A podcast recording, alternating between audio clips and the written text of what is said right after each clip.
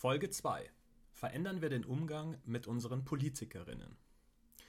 In diesem Beitrag möchte ich eine Lanze für unsere Politikerinnen brechen. Es gehört zu den Standardthemen beim Stammtisch, bei Treffen mit Freunden und Bekannten und auch auf den sozialen Netzwerken. Das Äußern des eigenen Unmuts über die Entwicklungen in der Politik. Dieses funktioniert nicht, das läuft schlecht. Warum dauert jenes so lange? Beklagen ist einfach. Besser machen wollen es aber die wenigsten.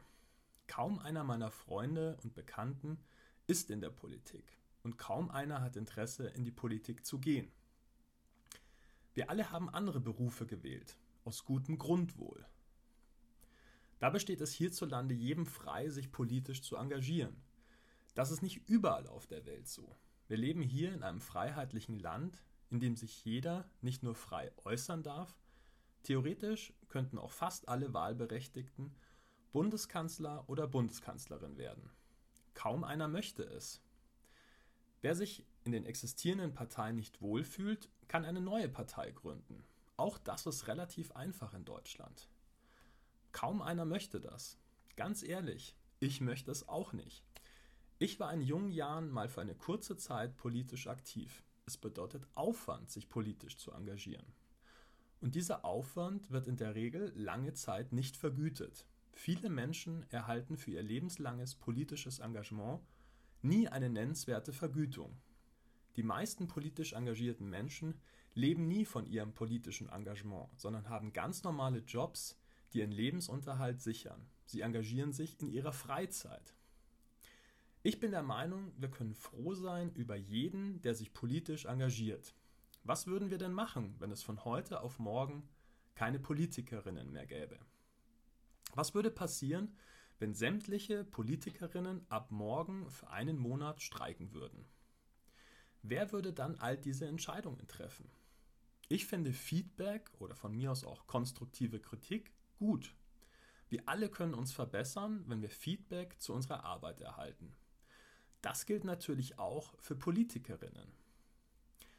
Ein Feedback kann aber nur dann etwas bewirken, wenn es direkt an die betreffende Person gerichtet wird.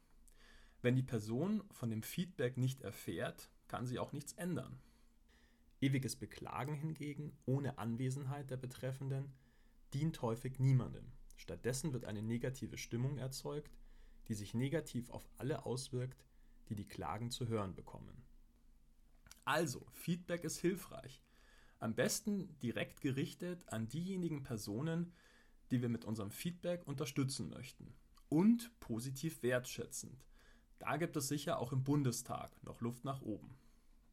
Und das Zweite, was wir tun können, ist selbst aktiv zu werden.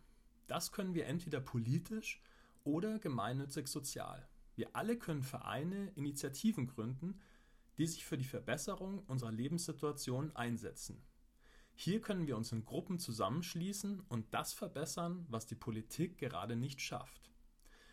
Es gibt noch einen Grund, warum wir uns nicht ständig über Politikerinnen beklagen sollten. Wir wollen doch von den Besten regiert werden.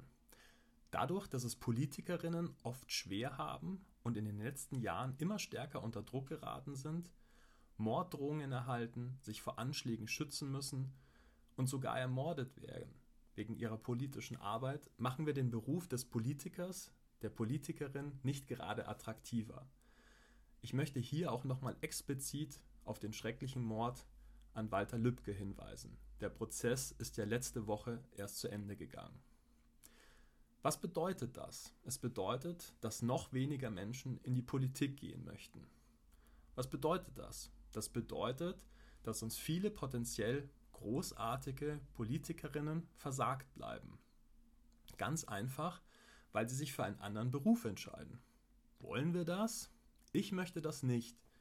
Ich wünsche mir, dass mehr Menschen in die Politik gehen. Und das schaffen wir, wenn wir ein besseres Klima für diesen Berufsstand schaffen. Nochmal kurz zusammengefasst. Keiner erwartet von uns, dass wir uns politisch engagieren. Keiner erwartet von uns, dass wir uns gemeinnützig sozial engagieren. Aber dann lasst uns doch wenigstens dankbar sein, wenn es andere tun. Ich bin es und ich fände es toll, wenn wir gemeinsam ein Klima schaffen, in dem sich Menschen mit Freude politisch engagieren. Wir alle sind doch glücklich darüber, wenn sich nicht ständig jemand über uns beschwert. Das möchte der Friseur genauso wenig wie die Bauingenieurin oder die Programmiererin. Lasst uns doch andere Berufsstände genauso behandeln, wie wir selbst gerne behandelt werden möchten, nämlich wertschätzend, positiv. Damit schaffen wir ein besseres Klima in unserer Gesellschaft. Und von diesem verbesserten Klima profitieren wir am Ende auch alle wieder selbst.